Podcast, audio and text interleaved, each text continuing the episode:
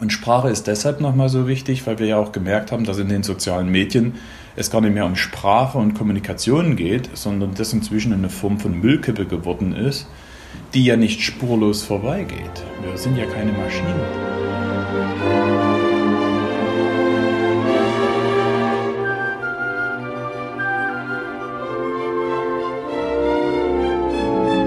Willkommen zur neuen Folge von Borsch und Bananenweizen. Wir sind heute in Dresden im Wirtschaftsministerium und sprechen dort mit Herrn Martin Dudig.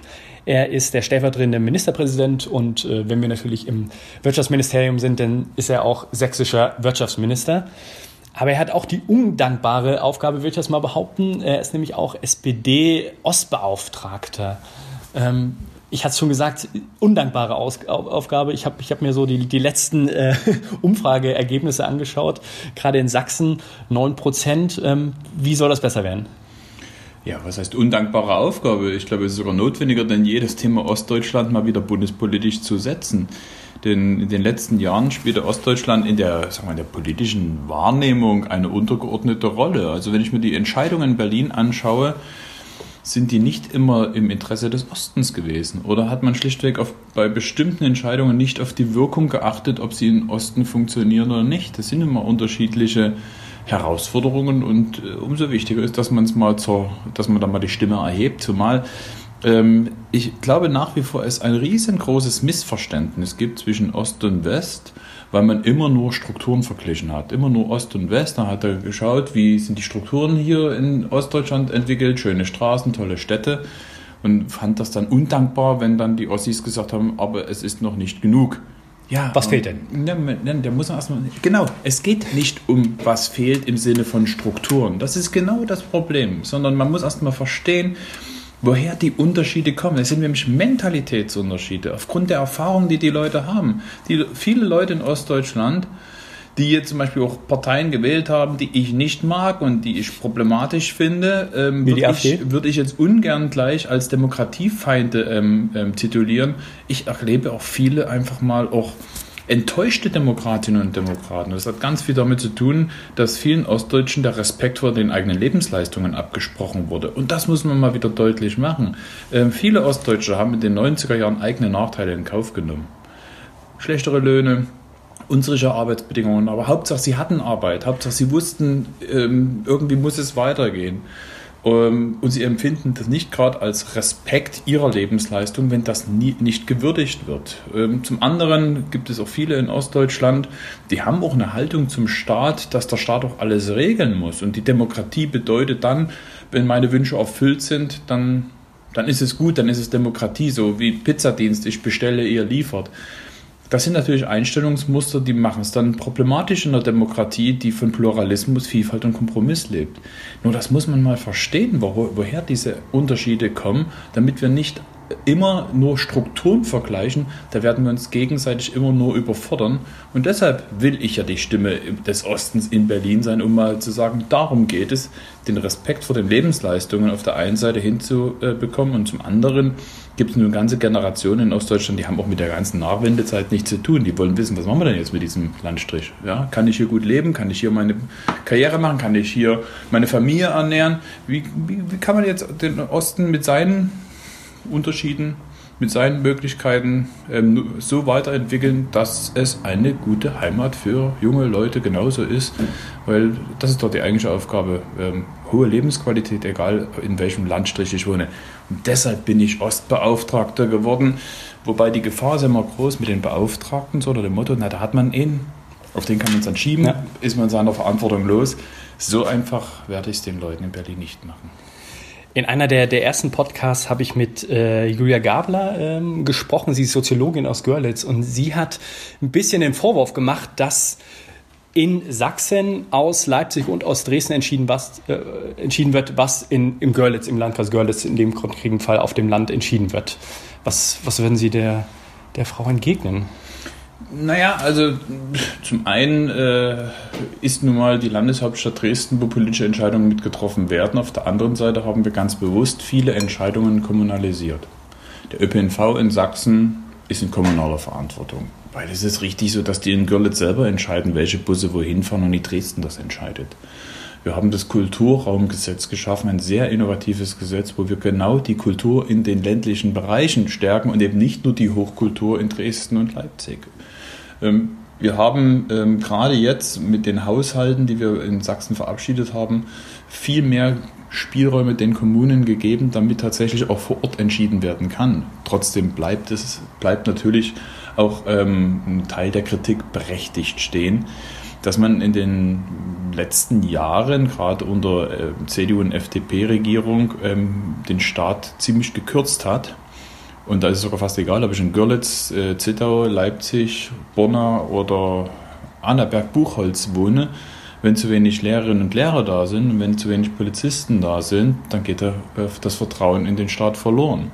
Nur vermutlich fällt das in den ländlichen Bereichen viel mehr auf, weil wenn ich mich um eine Stelle als Lehrerin und Lehrer bewerbe, dann ist natürlich attraktiver in Dresden oder Chemnitz oder Leipzig das zu tun, als in irgendwelchen kleineren Orten in der Oberlausitz oder im Erzgebirge.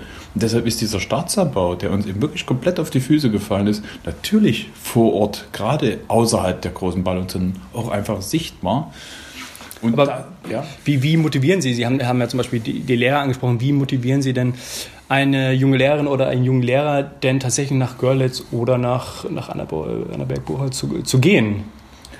Ja, zum einen ist es schon ein, äh, ein toller Beruf, wo es erstmal darum geht. Naja, das ist ja nicht so leicht. Stimmt, Sie sagen das aus eigener Erfahrung. Ich sage, also ich äh, habe die Diskussion am Küchentisch ähm, zuhauf. Wir sind nun mal eine sehr ähm, pädagogisch aufgestellte Familie. Selber bin ich ja nun Erziehungswissenschaftler. Meine, meine Tochter ist äh, Lehrerin.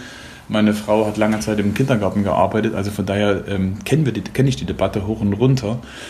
Ähm, ich sage nie ohne Grund, dass es erstmal auch um die Frage geht, welchen Berufsethos dahinter liegt, weil ähm, wir brauchen eine Wertschätzung für, für diese pädagogischen Berufe. Wir brauchen eine Wertschätzung für Sozialarbeit. Wir brauchen eine Wertschätzung gerade für den wertvollen Lehrerberuf. Ähm, das ist sozusagen die Nummer eins, ähm, denn ähm, das war in Sachsen nicht immer von, mit Wertschätzung geprägt. Also das hatte auch etwas mit der Bezahlung zu tun, mit der Art und Weise, wie wir mit Lehrerinnen und Lehrern umgegangen sind. Aber da haben wir jetzt umgesteuert und zwar ziemlich deutlich. Wir haben Anreize geschaffen, Stipendienprogramme. Ähm, das betrifft aber nicht nur die Lehrerinnen und Lehrer, weil wir das gleiche Thema haben wir ja mit den Ärzten im ländlichen Bereich auch, wo wir gesagt haben, Leute, guckt mal, dass ihr vielleicht ähm, in den ländlichen Bereich gehen und dafür geben wir euch ein Stipendium oder dafür geben wir euch einen Zuschlag ähm, zusätzlich. So haben wir das auch bei den Lehrerinnen und Lehrern gemacht, dass wir ihnen einfach einen Zuschlag gegeben haben. Und jetzt, heftig umstritten in Sachsen, kommt ja die Verbeamtung für die jungen Lehrerinnen und Lehrer, wo natürlich dann auch der Staat besser steuern kann und eben nicht nur ähm, der, die Magnetwirkung von Dresden und Leipzig ähm, funktioniert, sondern wo man auch sagt, du willst verbeamtet werden, dann hast du auch den Dienst am Staat zu tun und für den Staat und dann gehst du auch in einen Ort, wo es wichtig ist, dass du dorthin gehst. Sie haben in der Berliner Zeitung mit, mit Ihrer äh, Parteikollegin äh, Manuela ähm, Schwesig im, im, im, April ist das entschieden, so quasi so, so einen größerer Artikel Aufbruch ähm, ähm, Ostdeutschland kurz vor ihrer ähm, Wahl zum, zum Ostbeauftragten. Da haben sie auch geschrieben, dass sie gerne eine andere Sprache wählen äh, würden, Ansprache wählen würden ähm, an, an die Bürgerinnen und, und Bürger. Wenn, wenn ich jetzt an andere Ansprache denke und, und wir sind hier in Dresden, da denke ich auch an, an, an Pegida und irgendwie verknüpfe verknüpf ich das miteinander. Gibt man den Leuten denn nicht ein bisschen recht, also oder beziehungsweise nach, wenn man, wenn man eine andere Sprache wählt? Sprache ist das eine, also die Art und Weise, wie wir reden. Sprache ist aber auch etwas anderes, nämlich dass wir reden. Und ich glaube, dass ja in Zukunft, sagen wir, aktuell halte ich es für die eigentliche Aufgabe in der politischen Auseinandersetzung Vertrauensarbeit ähm, zu machen und nicht nur Verkündigungsveranstaltungen. Die Veranstaltungsformate wo oben auf der Bühne der Politiker, die Politikerin steht und verkündet, was richtig und was falsch ist und unten sitzt das Volk, da sieht man doch schon die Distanz. Und das funktioniert auch nicht mehr. Ich bin seit Jahren mit meinem Küchentisch unterwegs. Den hatte ich eigentlich 2014 zur Landtagswahl rausgeholt, so unter dem Motto, die besten Gespräche finden am Küchentisch statt. Und dann kam 2015 ähm, mit der Flüchtlingsbewegung ähm, und den Auseinandersetzungen darum, gab es ja heftigste Auseinandersetzungen in Dresden mit Pegida und ähm, anderen Bewegungen, die überall im Land äh, nach diesem Vorbild aufgetaucht sind. Ähm, und da haben wir festgestellt, dieser Küchentisch ist wichtiger denn je. Und äh, ich will mir auch nicht den Vorwurf machen lassen, dass ich nur in Wahlkampfzeiten unterwegs bin. Ich bin jetzt seit drei Jahren mit diesem Küchentisch unterwegs und rede mit den Leuten dementsprechend auf Augenhöhe, weil am Küchentisch ist die Distanz nicht da. Da sitzt man nebeneinander, muss sich anschauen, muss zuhören, muss reden. Kommen die, ähm, kommen die Leute tatsächlich auch? Diese Veranstaltung funktioniert, selbst in den kleinsten Orten. Ähm, ich war jetzt in Stolpen, hat 5000 Einwohner, saßen 50 Leute da. Ähm, in Heinichen, 8000 ähm, Einwohner, waren 150 Leute da. Also zwischen 50 und 150 Leute kommen und reden. Der, der Küchentisch ist inzwischen eine Marke in Sachsen geworden für eine andere Bürgernähe, für eine andere Art von Diskussion. Diese Sprache meine ich, nicht das Verkünden, nicht von oben herab, sondern auf Augenhöhe reden und zuhören. Man muss sich nicht alles gefallen lassen. Geht nie darum, den Leuten nach dem Mund zu reden. Das hat nämlich was mit der eigenen Haltung zu tun. Die vertragen auch mal, wenn man denen sagt, dass man das Quatsch findet, was dort gesagt wird. Den kann man auch mal sagen, was die eigene Meinung ist. Aber da kommt es auch wieder auf die Art und Weise drauf an. Und Sprache ist deshalb nochmal so wichtig, weil wir ja auch gemerkt haben, dass in den sozialen Medien es gar nicht mehr um Sprache und Kommunikation geht, sondern das inzwischen eine Form von Müllkippe geworden ist, die ja nicht spurlos vorbeigeht. Wir sind ja keine Maschinen, die Menschen, die in der Politik tätig sind. Was ähm, macht das mit Ihnen, wenn Sie da... Naja, das ähm, natürlich verletzt ist. Natürlich äh, die Verachtung und der Hass, der dort ähm, zu spüren ist, weil man glaubt, das Gegenüber nicht in, ins Auge blicken zu müssen, weil der, es ist ja nur der Bildschirm, da werden auf einmal Leute mutig und wissen gar nicht, was sie anrichten. Aber wenn, wenn, wenn diese Formen von Anstand, diese Formen von einfach auch respektvoll miteinander umzugehen, das hat ja nichts damit zu tun, anderer Meinung zu sein. Aber wenn, wenn diese Grundformen der Kommunikation, der Sprache, des Miteinanders verloren gehen, naja, dann nützt ihnen auch die sanfteste Sprache nicht, weil wir dann sprachlos oder sprachunfähig sind. Nun ist es so, dass, dass die AfD sehr geschickt ähm, versteht, diese, ja, diese, diese Sprache im, im Netz für, für sich auch in, in Wahlergebnisse umzum, umzumünzen. Ähm, Sachsen könnte es, nächstes Jahr ist, ist dort Landtagswahl, passieren, dass, dass die AfD wie zur Bundestagswahl die stärkste Partei ist. Nein. Glauben Sie nicht? Nein, lassen Sie uns dann immer die AfD stark reden. Die ganze Zeit gibt es in Deutschland nur ein einziges Thema. Das ist das größte Konjunkturprogramm für eine Partei, die nicht eine einzige Idee hat, wie man dieses Land voranbringt. Aber wir spielen alle ihr Spiel mit. Es gibt keine Talksendung, es gibt keine Veranstaltung, wo es nicht um das Thema Flüchtlinge, innere Sicherheit geht oder wie, wie, halt, wie hältst du es mit der AfD. Selbst wenn man sich negativ zu ihnen äußert, das ist ein Konjunkturprogramm. Wie wäre es mal, wenn wir uns über die Themen unterhalten, die tatsächlich spielentscheidend sind?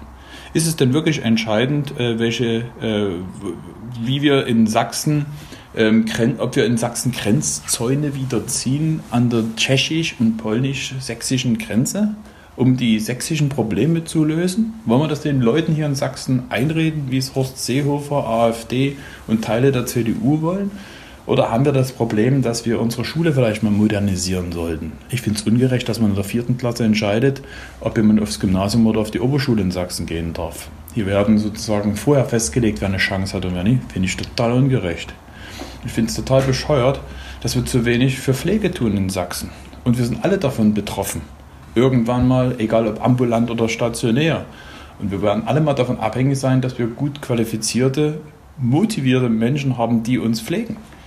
Wir brauchen eine moderne Infrastruktur. Wir reden die ganze Zeit von Innovation und von Industrie 4.0 und Digitalisierung und hängen, hängen weltweit als Deutschland hinterher und Sachsen leider auch. Ähm, wie schaffen wir es, dass diese Veränderung der, der Industrie und durch die Digitalisierung eine Arbeitswelt so verändert, dass die Leute auch in Zukunft gute Arbeit haben und auch bitte gut bezahlt werden und so weiter? Das sind die Themen, die mich interessieren. Das sind die Themen, die was mit Lebenswirklichkeit zu tun haben.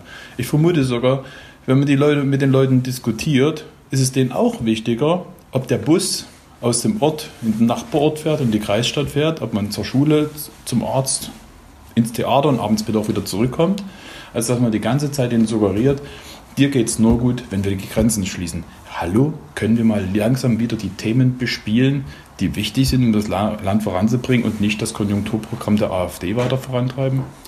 Ich bin völlig bei Ihnen. Das Problem oder was, was ich vielfach sehe, ist, dass Gefühle oder ja, diffuse Gerüchte dominieren und, und Fakten bei vielen einfach nicht mehr ankommen. Ja, das ist, äh, das ist tatsächlich ähm, ein, ein, ein großes Problem, dass wir in der Politik, in der Regierung, ähm, sagen wir, in unseren politischen Auseinandersetzungen immer ganz rational sind. Rationale Antworten geben, Lösungen haben. Aber wir kämpfen gerade gegen Gefühle. Wir kämpfen gerade gegen Emotionen. Und Angst ähm, ist das stärkste Gefühl, was Menschen haben. Angst ist leider sogar stärker als Liebe. Und ähm, da kommen sie manchmal mit rationalen Argumenten nicht an. Aber umso wichtiger ist es meiner Meinung nach, dass wir nicht diesen Angstwahlkampf mitmachen. Das ist das größte Konjunkturprogramm von denjenigen, die eben mit dieser Angst Geschäfte machen. Das ist ihr einziger Antrieb, das ist ihr, einzige, ihr einziger Punkt. Ähm, und deshalb ist es ja gar nicht so einfach einfach nur zu sagen, okay, jetzt reden wir alle, überzeugen alle. Nein, das meine ich mit Vertrauensarbeit. Es geht nicht um das Überzeugen im Sinne von, das Programm ist das Beste, sondern reden, diskutieren, nahe dran sein.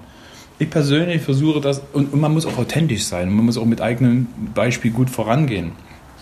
Ich bin ja nicht nur Wirtschaftsminister, ja? ich bin Wirtschafts-, Arbeits- und Verkehrsminister. Und mir ist gerade der Bereich Arbeit unheimlich wichtig. Ich steige jetzt ähm, regelmäßig einen kompletten Tag in die Arbeitswelt ein. Einen kompletten Tag, acht Stunden. So praktikumsmäßig. Naja, schon ein bisschen intensiver, weil ich schon sage, ich möchte keine Sonderbehandlung. Ich will auch nicht, dass die Kollegen vorher wissen, dass der Minister kommt, weil dann verhalten die sich anders gegenüber äh, mir. soll nur ein kleiner Kreis wissen. Da kommt auch keine Presse dazu. Wirklich acht Stunden komplett in die Arbeitswelt eintauchen. Ich habe im Flughafen in Leipzig als Lader gearbeitet, habe die Gepäck das Gepäck ein- und ausgeladen und habe es am Abend am Rücken gemerkt, weil die Höhe in dem Flugzeug ist nicht gerade rückenschonend. Ich habe ähm, gearbeitet bei Volkswagen in Zwickau-Mosel und habe eine Schicht mitgearbeitet. Und ich hatte einen, das war für mich der intensivste Arbeitseinsatz, einen Einsatz im Pflegeheim, wo ich wirklich einen Tag auf einer Pflegestation im AWO im Pflegeheim hier in Dresden gearbeitet habe. Ich habe ein ganzes Wochenende gekellnert. Ich habe im Handwerksbereich gearbeitet und so weiter. Das erzähle ich deshalb, weil das macht mir es einfacher, über dieses Thema Arbeitswelt ähm, zu reden, weil äh, mir muss man dann nichts vormachen. Ich kann zumindest aus meinem eigenen Erleben und aus den Gesprächen mit den Kollegen viel mehr über das Thema Arbeit ähm, reden, als jemand, der das nur theoretisch tut. Ich gehe zum Beispiel auch gerne zu Betriebsversammlungen, weil so die Kolleginnen und Kollegen sind bei Betriebsversammlungen, die wollen ihrer Geschäftsleitung und dem Vorstand schon sagen, was sie davon halten. Da kriegen sie viel mehr mit als bei einem Unternehmensbesuch. Denn bei einem Unternehmensbesuch wird dem Wirtschaftsminister nur das Unternehmen so gezeigt, wie das Unternehmen es will. Bei meinen Arbeitseinsätzen oder bei einem Besuch von Betriebsversammlungen kann man mir nichts vormachen. Das sind alles so Formen, wo ich glaube, da kommt man viel näher ähm, an die Lebenswirklichkeit von Leuten ran und hat eine andere Glaubwürdigkeit auch über diese Themen zu reden, als diejenigen, die nur oberflächlich dahin spaseln. Die, die, die Mitarbeiter, mit denen Sie da zusammengearbeitet haben, was, was, was sagen die Ihnen so? Was, was, was bedrückt die am meisten? Ja, das, sind, das geht querbeet. Also natürlich sind die Diskussionen, die wir tagtäglich auch in den Medien nachvollziehen, auch Themen der Kollegen. Natürlich geht es auch um die Themen wie Arbeitslosigkeit, Angst vor Arbeitslosigkeit nach wie vor, weil sie nie wissen, ähm, ob die Digitalisierung ihren Arbeitsplatz erhält oder ähm, ob die zum Beispiel die Veränderungen der Automobilindustrie auch Arbeitsplätze bei Volkswagen in Frage stellt. Natürlich diskutieren die mit mir aber auch über die Bundesregierung, über die große Koalition und diskutieren darüber, was man mit den Flüchtlingen macht. Also natürlich, die sind alle Teil dieser Bevölkerung. Und die sind alle Teil auch von Diskussionen. Und das Schöne ist, und das, das, das mag ich also an diesen Arbeitseinsätzen, wenn die mich nie als Minister, sondern als Kollegen sehen dann haben die auch keine Scheu, ähm, Dinge zu erzählen, wie sie das empfinden, wie ihre Kollegen das empfinden, wie ihre Freundeskreise das empfinden. Und was wir ja schon mitbekommen haben in den letzten Jahren, wie bewerten wir eigentlich das, was in diesem Land passiert? Da geht der Riss durch ganze Familien, da geht der Riss durch Kollegen, Kolleginnen, durch Freundeskreise. Ähm, und diese, diese, das ist eine neue Form von gesellschaftlicher Spaltung. Also neben, neben diesem Auseinanderklaffen zwischen Arm und Reich, zwischen denen, die Chancen haben und keine Chancen noch haben, ist diese Art von gesellschaftlicher Spaltung auch noch mal dazugekommen. Und die halte ich auch für gefährlich. Aber wie überwindet man die? Also ich erlebe so ein bisschen selbst in, in, in, in meiner eigenen äh, Familie. Also mein, meine Eltern, die hatten immer einen Job nach, nach, nach der Wende. Ich würde das alles andere als, als Wendeverlierer äh, äh sehen, eher das Gegenteil. Ähm, aber so seit, seit fünf Jahren gibt es da so eine so ein diffuses Misstrauen gegenüber den Eliten hm. in Anführungsstrichen und ich weiß, ich weiß nicht, wo es herkommt. Hm. Ja, aber das meine ich mit dieser, das ist eben auch so eine neue gesellschaftliche Spaltung, wo wir aufpassen müssen, dass die sich nicht zementiert. Und die Frage, was tun, also ich kann, ja, kann jetzt nur meine Beispiele bringen, ob Küchentisch oder meine Arbeitseinsätze. Ich sage aber auch, jeder hat einen Küchentisch im übertragenen Sinne. Also jeder kann diskutieren, kann zuhören, kann reden. Ähm, es geht ja gar nicht darum, ob meine Methode, meine Vorschläge ähm, die einzig wahren sind, garantiert nicht. Ja? Aber äh, ich frage mich immer, ob allen bewusst ist, was auf dem Spiel steht. Uns geht es richtig gut in diesem Land, finde ich. Definitiv. Und ähm, damit will ich nicht die einzelnen Schicksale, denen es nicht gut geht, bagatellisieren. Darum geht es mir nicht. Ähm, sondern allgemein, objektiv gesehen, die Zahlen sprechen ja für sich. Wirtschaftswachstum, Arbeitslosenzahlen ähm, ähm, und, und ähnliches. Diesem Land geht es gut, aber die Stimmung ist, ähm, ist schlecht. Und da muss man, glaube ich, auch ein bisschen was aufarbeiten, dass, dass auch die Leute ernst genommen werden. Meine Kollegin Petra Köpping zum Beispiel hat vor ein paar Jahren die Diskussion ähm, angefangen, was ist, dass, ähm, was eigentlich mit den Leuten nach 1990 passiert ist. Diese Zeit haben wir ja nie aufgearbeitet. Wir haben den Nationalsozialismus aufgearbeitet, ähm, wir haben äh, uns mit der DDR auseinandergesetzt, aber es gibt keine Aufarbeitung der 90er Jahre. Und dort sind Biografien wirklich kaputt gegangen. Und das ist etwas, was man eben, siehe Ostbeauftragter, durchaus nochmal auch den westdeutschen äh, Menschen sagen muss.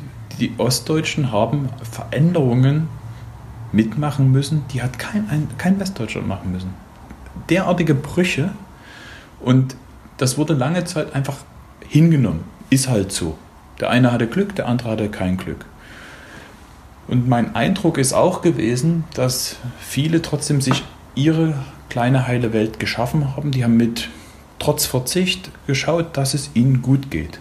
Und als, vor, äh, als 2015 äh, die Flüchtlinge zu uns gekommen sind, hatten wir ganz häufig gehört, auf einmal ist Geld für die da. Und da ist etwas an Ungerechtigkeiten aufgebrochen, weil die das an ihrer eigenen Biografie ähm, gemessen haben. Da konnten wir immer, äh, egal, wir konnten immer argumentieren, euch ist nichts weggenommen worden. Wir können uns das leisten und wir haben auch in Sachsen sehr darauf geachtet, dass wir keine Sonderprogramme für Geflüchtete machen, sondern immer unsere Programme für alle ausgeweitet haben.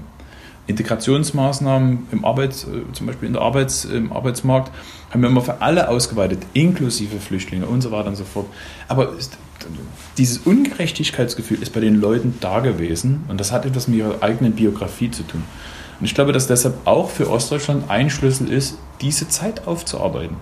Mal diese, zum Beispiel die, die äh, Sachen, die mit der Treuhand passiert sind, aufzuarbeiten, weil ich glaube, dass Leute mit ihrer Biografie ernst genommen werden wollen. Das meine ich dann auch. Das ist dann auch Respekt gegenüber Lebensleistungen, die dann akzeptieren. Der hat seine Geschichte und weil er seine Geschichte hat, hat er vielleicht die und die Anforderungen oder die und die Ansichten, ähm, was Politik, was Staat, was Demokratie leisten kann und leisten sollte. Und wenn, wenn das als ähm, Gewinn und nicht als Jammerei abgetan wird, dann sind wir einen Schritt weiter.